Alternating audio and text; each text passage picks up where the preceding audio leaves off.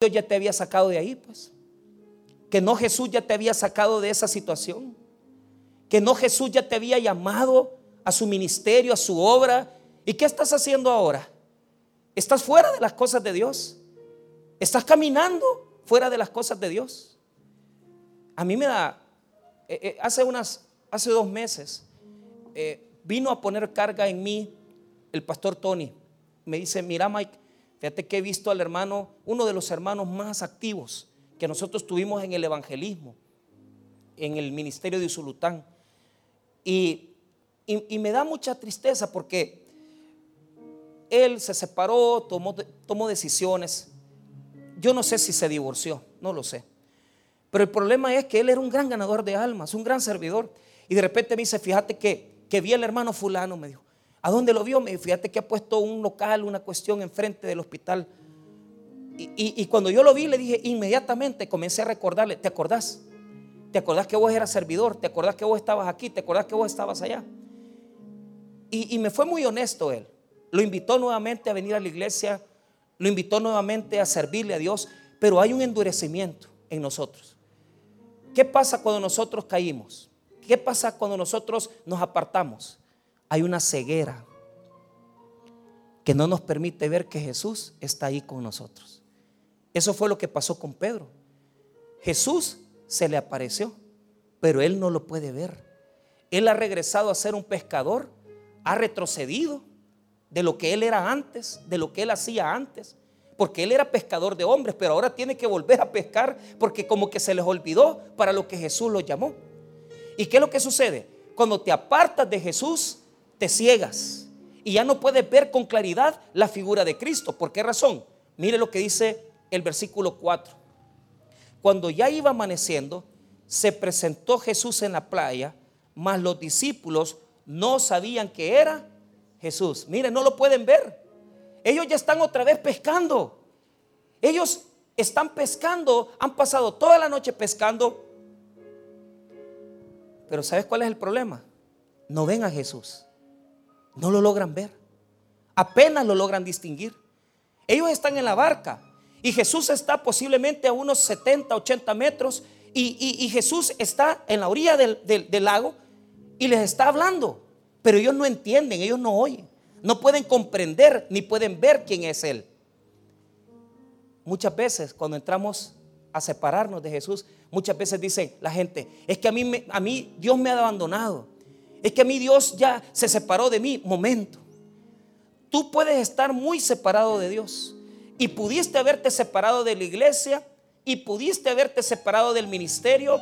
Incluso si eras pastor y predicabas y ya no estás predicando, pero te voy a decir una cosa, los ojos de Cristo están sobre de ti. Aunque tú no lo distingas. Aunque vos no lo sepas ver. Los ojos de Jesús están sobre ti. Tú no lo distingues. Porque estás envuelto en un problema. Estás envuelto en una crisis. Tu vida se ha vuelto una vida de problemas. Y de repente Jesús está ahí, pero vos no te fijas que es Él. Pero Él te está hablando. Y Él está ahí a la orilla del mar. Tú estás en la barca pero Él está ahí. Tú puedes estar apartado de Él, pero Jesús nunca se va a apartar de ti. Aunque estés viviendo en el mismo pecado, Jesús nunca te va, se va a quitar tus ojos, sus ojos de ti. Él te va a ver. Él te va a ver. Te separaste, te divorciaste, cometiste una falta. Dios, Jesucristo, te está viendo. Ellos no lo ven, claro, ellos no lo distinguen. ¿Por qué? Porque está en la oscuridad y porque está amaneciendo. No es cierto que cuando nos apartamos de Jesús, como que todo se pone oscuro. Todo se pone oscuro. Mire qué hora de la mañana era. Ve el versículo 4 nuevamente. Cuando ya iba amaneciendo, dice. O sea, estaba oscuro. No era ni de noche ni era de mañana. Estaba en oscuridad. Y así estamos cuando nos apartamos de Jesús. No lo logramos ver.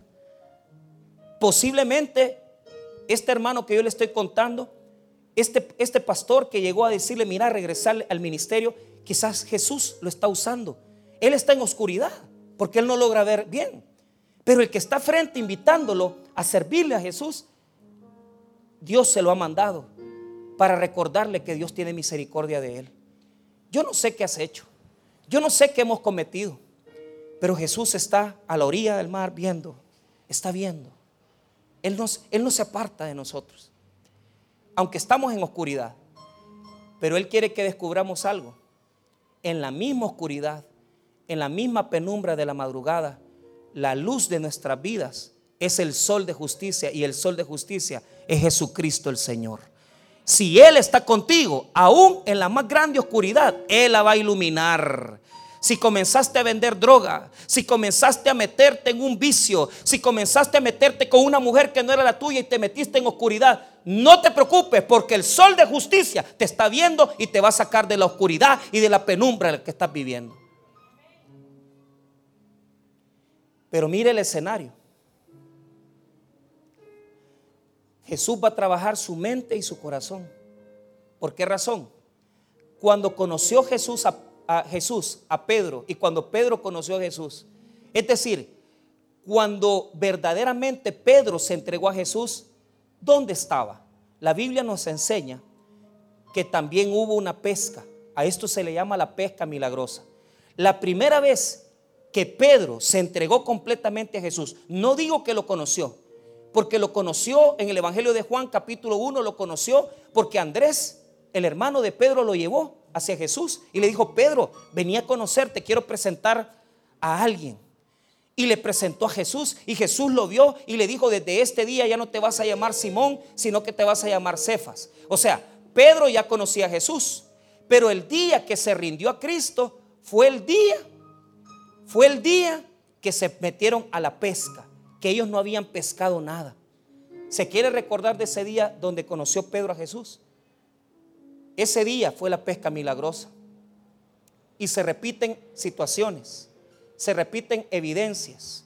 Si usted nota conmigo rápido, sin perder el Evangelio de Juan 21, mire lo que dice Lucas 5, y usted lo va a ver ahí. Mire lo que dice Lucas 5. Lucas capítulo 5. Esta fue la primera vez que se entregó totalmente Pedro a Jesús. Ya lo conocía, pero en ese día él se entregó a Jesús. Lucas 5. Amén, hermanos. Vea lo que dice el 2. Y vio dos barcas que estaban cerca de la orilla del lago. Y los pescadores habiendo descendido de ellas, lavaban sus qué? ¿Por qué estaban lavando las redes? Porque no habían pescado nada. O sea, estaban limpiándolas porque por más que las habían lanzado, no habían sacado nada del lago. Tres, y entrando en una de aquellas barcas, la cual era de quién? De Simón, le rogó que él apartarse de la tierra un poco y sentándose enseñaba desde la barca a la multitud. Cuando terminó de hablar, dijo a Simón, boga mar adentro y echad vuestras redes para pescar. Respondiendo Simón le dijo, maestro, Toda la noche hemos pescado, mas en tu palabra, eh, perdón, hemos estado trabajando y nada hemos pescado, mas en tu palabra echaré la red. 6. Y habiéndolo hecho, encerraron gran cantidad de peces y su red se rompía. Note el versículo 7. Entonces hicieron señas a los compañeros que estaban en la otra barca para que viniesen a ayudarles. Y vinieron y llenaron ambas barcas de tal manera que se hundían. Viendo esto, Simón Pedro cayó de rodillas ante Jesús diciendo, apártate de mí, Señor, porque soy hombre pecador. Ahí se entregó, ahí se entregó Pedro a él. Ahora, solo para cerrar, mire el 9, porque por la pesca que habían hecho, el temor se había apoderado de él y de todos los que estaban con él. Y asimismo de Jacob y Juan, hijos de Zebedeo, que eran compañeros de Simón. Pero, pero Jesús dijo a Simón, no temas, desde ahora serás pescador de hombres. ¿Cómo conoció Pedro a Jesús en su deidad, en su divinidad. No estaban lavando las redes. Y habían pescado toda la noche y no habían pescado nada. Y Jesús le dice, boga mar adentro. Y Pedro se mete a la barca y dice que lanzó las redes y dice que se rompían, dice. Normalmente ellos no pescaban de día, sino que solo pescaban de noche, porque en la noche el agua está fresca y los peces suben. Por lo tanto, la pesca en Israel se hacía de noche para poder sacar los peces. Cuando Jesús le dice a Pedro, boga mar adentro era una locura. ¿Por qué razón? Nadie va a pescar de día porque el agua está caliente y los peces están lejos. Y por lo tanto los peces no salen de día. Pero cuando Jesús viene y le dice, boga mar adentro, métete, echa la red. Pedro le dice, toda la noche hemos pescado y no hemos pescado nada. Pero en tu palabra echaré mi red. Y sabe qué, hermano, trajeron una pesca abundante. Pero quiero notar algo. Sin Jesús, nosotros somos un fracaso. Usted está tirando la red aquí, allá. Usted se quiere casar, no la hace. Usted quiere poner una empresa, no puede. Y sus redes están vacías y rotas. Esa alabanza de Ricardo Quinteros es maravillosa. Aquí estoy, Señor con mis redes rotas. Te doy mi corazón, mi alma y pensamiento. Pero ¿sabe por qué? Porque así nos encuentra Jesús. Con redes remendadas, con un matrimonio que ya no da para más, con una familia que ya no sale adelante, con un negocio que ya no funciona. Tú te metes a una situación y no sales de eso. Y, las cosas se comienzan a poner apretadas y tú dices, ¿Cuándo voy a salir de eso? Es que Dios lo ha permitido para que en medio de la dificultad y en medio de la crisis te des cuenta que solo con Cristo somos más que vencedores. ¿Qué hizo Jesús cuando fue a recoger a Pedro? Lo metió en el mismo momento como cuando él le conoció. ¿Cuántos han repetido ese mismo momento cuando estaban en fracaso, cuando estaban en lo peor de su vida. Y usted dice, ¿y por qué se repite esta escena en mi vida? ¿Por qué se repite esta escena de fracaso? Que vuelvo otra vez a las barcas, tiro la red y no saco nada. Te voy a decir por qué. Porque te has apartado de Jesús. Te voy a decir por qué porque no has obedecido al Señor y estás en oscuridad. Y por más que tires la red y por más pescador experimentado que seas, y aunque tú creas que eres un gran capitán, yo te voy a decir algo, hasta que no le entregues el mando de tu barca al que es el verdadero capitán de tu vida, llamado Jesucristo el Señor, no vas a pescar nada. Si te has apartado de Jesús, vuelve a Jesús. Si estás tirando la red y tú dices, pastor, si yo le entregué mi vida al Señor hace 10 años, por eso te lo está recordando. ¿Te acordás cuando no eras nadie? ¿Te acordás cuando estabas en fracaso? ¿Te acordás cuando no estabas en la bendición con tu familia? Te hago una pregunta. ¿Te acordás de los primeros días que le servías al Señor? Yo me recuerdo claramente esos años 1996. Mi padre nos levantaba y nos decía, vaya jóvenes, vámonos. E iba mi hermano Barney conmigo, mi mamá, y con unas pupusas nos sentábamos en la cafetería de la iglesia. Y yo recuerdo el día en que Dios me llamó a su salvación. Y yo recuerdo que íbamos con las redes rotas. Y yo recuerdo que en mi familia había crisis. Y yo recuerdo que en mi familia había necesidad, pero ¿sabes cuál es el punto? Si Dios te ha llevado a experimentar ese mismo problema otra vez, es porque te has apartado de Él. Y es la única manera que entendás que sin mí nada podéis hacer. Yo recuerdo cuando llegamos a la iglesia. Y yo voy viendo aquella gran iglesia y voy viendo la cafetería y mi papá nos da las pupusitas eh, y nos metimos al culto yo recuerdo esos días. Íbamos juntos todos como familia. ¿Te acordás cuando te entregaste a Jesús? ¿Te acordás cuando venías con amor? ¿Te acordás cuando hacías las cosas con fidelidad para Dios? Eso es lo que está poniendo Jesús ahí. Vea conmigo nuevamente Juan 21. Note los elementos que se repiten en la vida de Pedro para que se recuerde de dónde Dios lo había sacado. ¿De dónde Jesús lo sacó? ¿De dónde Jesús lo sacó? Del fracaso de la pesca. Porque ya no va a ser pescador, sino que pescador de hombres. Mire lo que dice el verso 5. Y le dijo, hijitos, ¿tenéis algo de comer? Le respondieron, no. ¿Por qué? ¿Por qué no tenían nada que comer? Porque igual que la primera vez, no habían pescado nada. Mira el versículo 3. Simón Pedro les dijo, voy a pescar. Ellos le dijeron, vamos nosotros también contigo. Fueron y entraron en una barca y aquella noche no pescaron nada. Lo mismo que la primera vez. Lo mismo que la primera ocasión. La pregunta que yo te hago en esta mañana es, ¿no te estará pasando lo mismo que te pasaba antes de conocer a Jesús?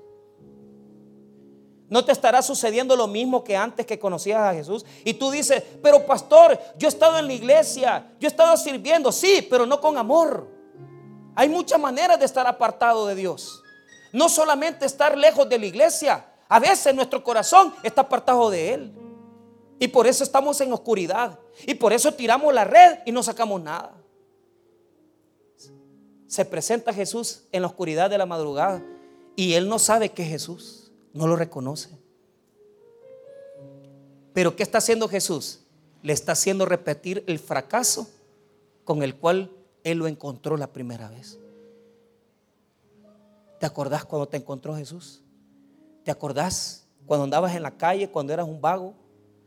¿Te acordás cuando no eras conocido por nadie? ¿Te acordás cómo te encontró Cristo? Tirando las redes sin sacar nada del mar. ¿Qué es lo que está haciendo Jesús? Haciéndole recordar el día que le conoció. ¿Por qué ya no amas a Jesús? ¿Por qué te desviaste? ¿Por qué te apartaste? ¿Por qué hiciste las cosas que hiciste? Si con Jesús estaba bien. Ahora Jesús está a la orilla del mar y no lo conoces. No sabes quién es porque te has apartado. Estás en la oscuridad de la madrugada y ya no lo sabes ver. Ahora, mira lo que va a hacer Jesús. Cuando sigue las indicaciones de Jesús y vuelves a estar cerca de Él, tu bendición cambia. Mire lo que pasó. Jesús les dice, mire, hagan algo, tiren la red a la derecha. Ustedes creen que no se acordó, no se acordó Pedro de cuando Jesús le dijo, boga mar adentro. Como no, hombre, tenía que haberse acordado. Pero de lo que se acordó Pedro es que de cuando Jesús le dio las indicaciones y él obedeció, la red venía cargada. Mire lo que dice el versículo 6. Él les dijo, echad la red a la derecha de la barca y hallaréis. Entonces la echaron y ya no la podían sacar por la gran cantidad de qué. Mire, esa es la diferencia, hacer las cosas con Jesús y sin Jesús. Mire qué diferencia. Cuando usted pone a Jesús y oye la voz de Jesús y le hace caso a Jesús. La presencia de Cristo está cerca. Aunque estás en pecado, aunque estás en el vicio, aunque has adulterado, la presencia de Jesús está cerca. Pero ¿cuál es el problema? No estás oyendo su voz. Cuando tu corazón entiende que ha fracasado, cuando ves que tiras la red y no sacas nada y nada te sale bien, Comencé a escuchar la voz de Jesús porque Jesús te va a dar una nueva indicación. Y aunque lo negaste, aunque lo negaste, Él te va a volver a hablar otra vez. ¿No te parece maravilloso nuestro Dios? Que aunque nosotros somos traicioneros, Él siempre nos vuelve a hablar otra vez. Échenla a la derecha. Tírenla. ¿Y qué pasó cuando la tiraron a la derecha? Comenzaron a sacar el montón de peces. Inmediatamente, mira, el discípulo que está en la jugada, el discípulo que no está tan endurecido, entendió y dijo, no, este es el Señor, dijo él. Mira el versículo 7. Entonces aquel discípulo a quien Jesús amaba dijo a Pedro, es el Señor. O sea, pero mire, mire qué interesante. Juan el apóstol inmediatamente capta, ve, ¿Quién es el único que nos da abundancia? Nuestro Dios. ¿Quién es el que puede cambiar el agua en vino? Jesús. ¿Quién es el que multiplica los peces y los panes? Jesús. Es que fuera de Jesús no hay abundancia, pero dentro de Jesús hay mucha abundancia. El apóstol Juan rapidito capta, esto solo Jesús lo puede hacer. Pero Pedro todavía está endurecido. Hay gente que Jesús ya lo tiene enfrente y no se dan cuenta que Jesús ya les está llamando. Y no le quieren hacer caso. Entonces el apóstol Juan le dice a Pedro, hey mira, es el Señor, Pedro, es el Señor. Hay gente que rapidito entiende, No necesitan chocar dos carros, no necesitan ir al hospital. Rápido entienden que se han apartado. Pero hay otros que son como Pedro, duros, reacios, que les está yendo mal y no entienden que se han apartado, hombre. De tal manera que el apóstol Pedro, ¿qué estaba haciendo? Chulón, diga conmigo, desnudo. Diga conmigo, desnudo. No le da vergüenza. ¿Mm? Que usted era un gran servidor. Que usted estaba metido en la iglesia. Que a usted lo conocían como un evangélico. Y ahora lo desconocen. ¿Por qué? Porque usted no está cumpliendo. Porque usted está pareciéndose más a la gente que no tiene la justicia de Cristo que no está vestida y revestida por Jesús. Y está desnudo. Todo lo bueno que Jesús te había dado, lo perdiste. Todo lo bueno que Jesús había hecho por ti, lo perdiste. Te levantó, te sacó del vicio, te sacó de las cosas y lo perdiste. Y ahora andas desnudo en la pesca. Y, y viene Juan el apóstol y le dice, Pedro, es el Señor. Mire lo que hace rápido. Se tapa. Así están muchos, queriéndose tapar. Estás desnudo. Pero no te preocupes. Jesús ya sabe que no tenés nada a tu favor. Jesús ya sabe que te quebraste la cuenta bancaria, que no tenés ni cinco. Jesús ya sabe que venís de goma. Jesús ya sabe que venís en esta mañana divorciado. Jesús ya sabe que en esta mañana venís con un gran pecado en tu vida. Pero no te preocupes porque Jesús te va a restaurar. Jesús te va a recibir con tu pecado y te va a sanar, te va a salvar y te va a dar una nueva oportunidad. Ese es nuestro Dios. Ese es nuestro Dios. Que aunque hemos venido desnudos, hemos venido en pecado, Hemos venido en desobediencia. Jesús se pone y dice, vení para acá, yo te amo. Yo no te puedo perder. Yo te llamé, te hice mi discípulo. No te voy a perder porque vale la sangre, mi sangre. Se volvió a poner la ropa cuando le dijo eh, el apóstol Juan, mira, es el Señor, pero solo entre ellos. Apenas lograron saberlo los apóstoles, los otros que estaban ahí. Mire el versículo número 7. Entonces aquel discípulo a quien Jesús amaba dijo a Pedro, es el Señor. Simón Pedro cuando oyó que era el Señor se ciñó la ropa porque se había despojado de ella y se echó al mar. Pedro no es así, pues. Para todos es impulsivo. Llegaron a capturar a Jesús y sacó el machete para volarle la cabeza y la, la oreja a Malco y la cabeza. Claro, no alcanzó a volarle la cabeza, solo la oreja. No es Pedro el que se, eh, Jesús di las palabras para que yo camine sobre las aguas. Yo, yo siento que él se tiró al mar para que no lo terminara de ver desnudo. Qué ridículos somos, ¿verdad? Que cómo le ponemos polarizado al carro para que no nos vean con nuestra amante. Como que Jesús no supiera lo que vos sos, ¿verdad? Y te tiras al mar, como, ay, que no me vean. Si ante los ojos de Dios nadie puede esconderse. ¿Cómo le ponemos clave a los teléfonos para que no vean la pornografía basura que andamos ahí? Como que no supiera Jesús lo que andamos. ¿Cómo ocultamos que somos alcohólicos cuando Jesús sabe lo que somos? Pero ¿sabes qué me impresiona? A este momento ya Pedro le cayó. Jesús te lleva otra vez al lago. Jesús te lleva otra vez al fracaso para que reconozcas que sin Él no somos nada. Pero ahora faltan dos eventos de restauración y termino rápido. Primer evento. Note que cuando se tira Pedro a las aguas para ver si nadaba a la orilla, los discípulos que estaban ahí, los apóstoles que habían quedado en la barca, no hallaban qué hacer con las redes. Entonces ellos van remando para volver a la orilla. Pero ven algo, diga conmigo, ven algo. Que lo que miran, diga conmigo, las brasas. Diga conmigo, las brasas. Fíjese que es bien interesante porque los apóstoles no ven a Jesús, ven las brasas.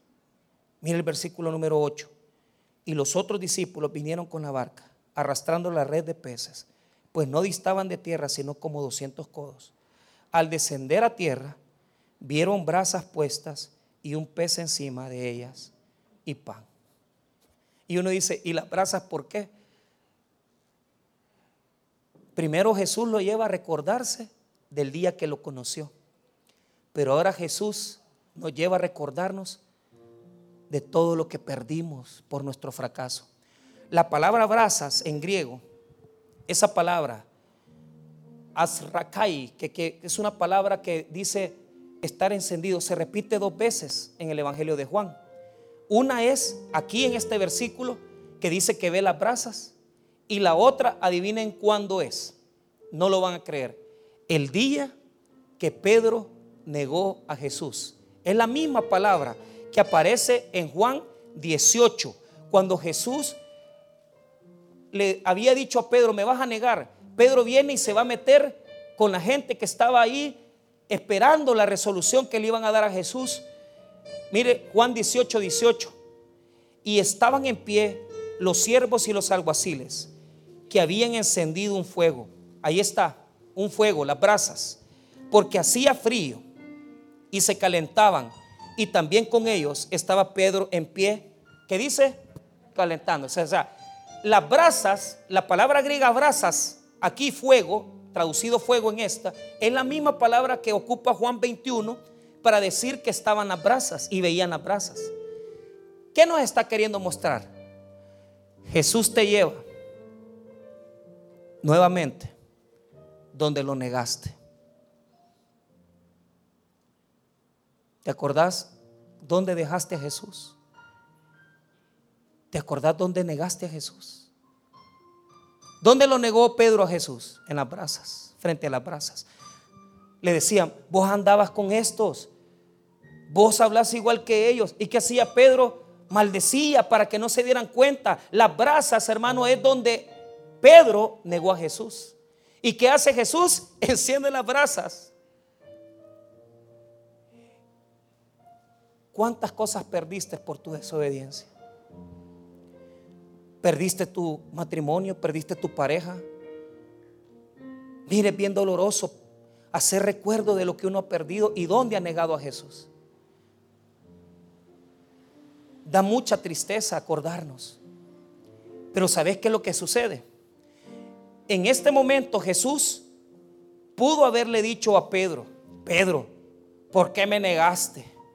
Pedro, ¿por qué te apartaste de mí? Pedro, ¿por qué dejaste a tu esposa y te fuiste a adulterar? Pedro, ¿por qué has robado? Pedro, ¿por qué caíste en el homosexualismo? Hay cosas que nos dan tristeza. Nuestra caída es terrible nos revolcamos en el lodo del pecado, nos revolcamos y el diablo nos humilla, nos ofende, se burla de nosotros, porque ante las brasas negamos a Jesús. ¿Y sabe qué es bien? ¿Qué es lo duro? El Evangelio de Juan no lo cuenta, pero el Evangelio de Lucas sí, que dice que cuando ya lo había negado y el gallo había cantado, se le quedó viendo cara a cara y dice que él se echó a llorar. Le voy a decir el texto solamente para que lo recuerde, no para que lo busque. Oiga lo que dice. Entonces, vuelto el Señor, miró a Pedro y Pedro se acordó de la palabra del Señor que le había dicho antes que el gallo cante me negarás tres veces. Y Pedro saliendo fuera lloró amargamente. Dice que Jesús lo vio y Pedro se acordó. Jesús me dijo que lo iba a negar. Jesús te ve a los ojos. Jesús te ve a los ojos frente a la brasa donde lo negaste. Y ahora Jesús está ahí esperando a los apóstoles con brasas, pero no para decirte, ¿por qué eres homosexual? ¿Por qué te divorciaste? Él no te saca tu pasado sino que ¿qué es lo que está haciendo Jesús? Lea nuevamente Juan 21, versículo 9. Al descender a tierra, vieron brasas puestas y un pez encima de ellas y pan. ¿Qué lo, ¿Cómo es esto? Que vos sos infiel que vos te fuiste a drogar, que vos fuiste y dejaste a tus hijos, que vos dejaste la iglesia, dejaste el ministerio, dejaste de predicar, dejaste de servir.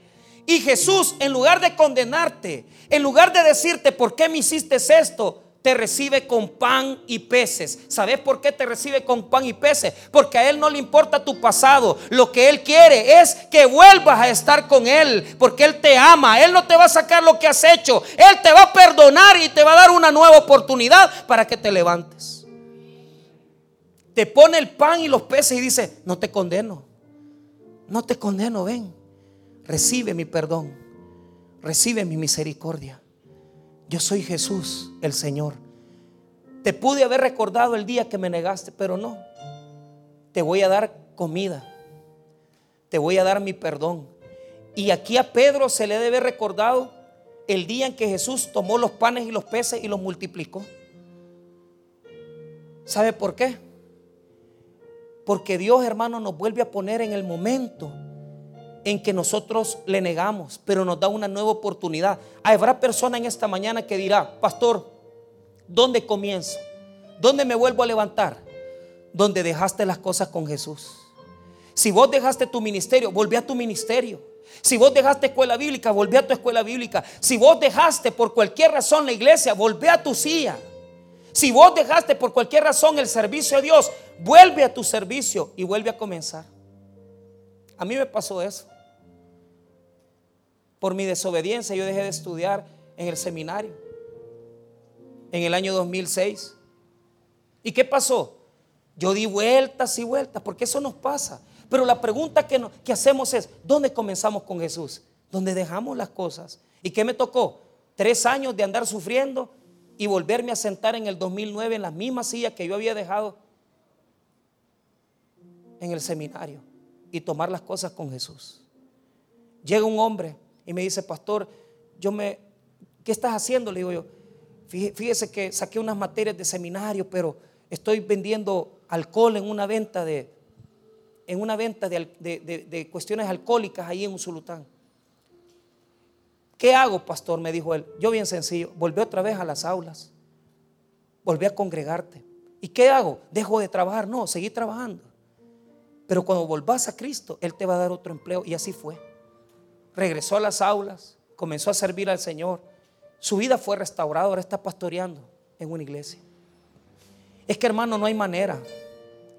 Si vos dejaste a Jesús en las brasas, ahí tenés que volver a comenzar. Y cuando Jesús te pregunta, Pedro, ¿me amas?